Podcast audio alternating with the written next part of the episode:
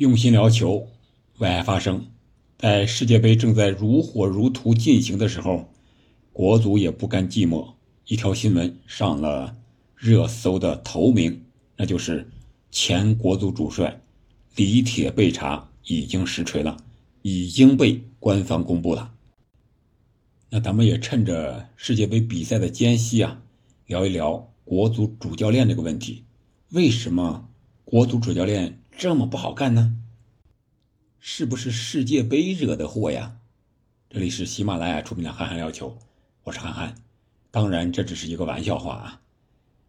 如果没有世界杯的话，那足球这项运动就不可能成为世界第一运动，就不会这么火。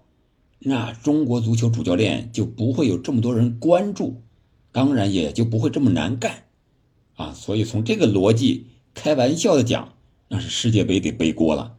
但是世界杯在那儿，而且足球运动也确实是实打实的世界第一运动啊。这些个都是不以咱们的意志为转移的，不是咱们能左右得了的。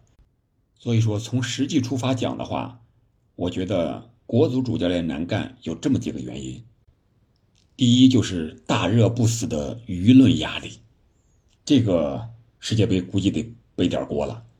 但是中国这个舆论啊，我觉得这个导向有点不太好。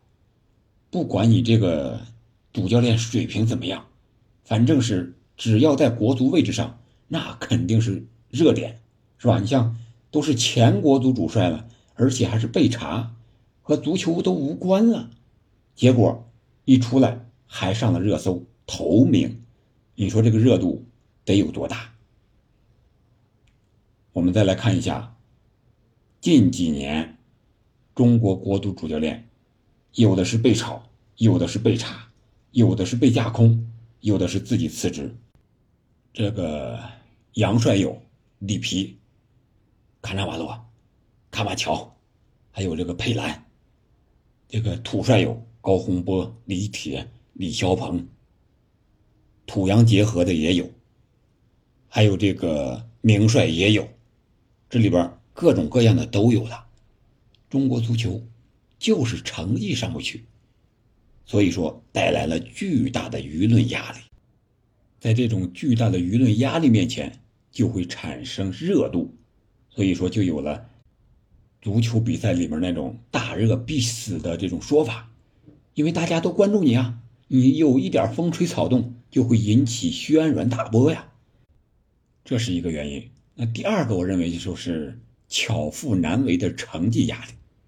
现在吧，国足能力不行，实力不行，但是各个方面的球迷也好呀，领导也好呀，各个层级也好呀，对他的成绩要求却比较高。你比如说，本届十二强赛还想争个小组头几名，能够进军世界杯决赛圈结果呢，没垫底就好了，是吧？就像你本来只能干个看大门的活你非得要拿高管的工资，这能行吗？所以说，这种压力之下，在没有好的球员给你可以调教的时候。你巧妇难为无米之炊，谁来了也不行，啊，里皮来了确实好那么一点但是也未能出现呀。李铁、李霄鹏确实不行，但是结果都是一样的。现在对于主教练来说，怕什么呢？怕的确实是没有好的球员可供选择。现在我们在五大联赛效力的没有，是零。吴磊已经回来了。而本届世界杯，亚洲能够逆转德国的日本，首发的替补的几乎都是五大联赛的球员，或者说是都曾经有旅欧的经历。第三一个，我想是一将难求的培养压力。现在培养一个教练，不光是培养一个主教练的问题啊，他是一个团队啊。你像现在的主教练，有。心理的吧，体能的吧，战术的吧，医疗的吧，你战术还要有任意球的吧，还有门将的吧，攻方的、守方的，各种的教练都得有。这是一个大团队、大家庭，需要合作，都需要高水平。才能带出高水平的球队取得好的成绩。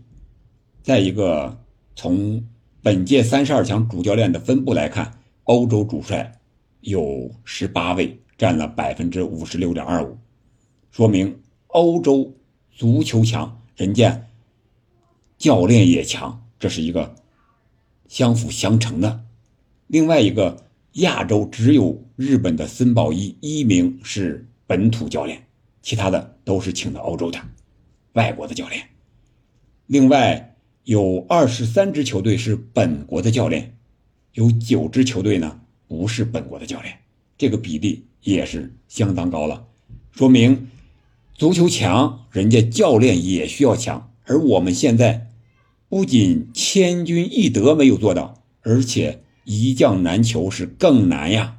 所以说，我觉得现在主教练的压力不仅在球员方面，更在我们。主教练的培养方面，相对来说，球员培养可能还好培养一点。你一个人踢得好，我就送你出去一个去五大联赛去锻炼。那教练怎么办呢？没有五大联赛可以去培养呀。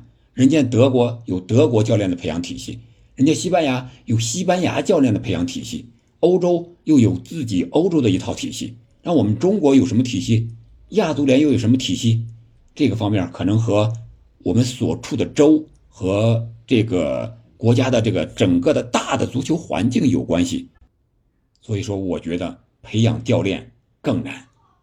第四一个，我觉得和当前的社会环境有关系，那就是有钱万能的财富压力。从李铁被调查这件事儿，我们可以感觉到，因为他是国家纪委监委还有湖北省纪委监委调查的，那原因主要是。可能是涉及到一些金钱方面的问题。你说你当球员当的很好，当主教练，从你的成长经历来看，也是有着很光明的前途，但是却栽在了这里边啊，又是带货呀，又是之前的一些合同纠纷的问题啊，又是高额的年薪呀，乱七八糟的东西。我觉得这个就是没有过了金钱关。没有过了法律关、道德关，这个方面对一名主教练来说太难了。对足球的热爱，你应该把精力完全放在这个足球上，而不是放在赚钱上。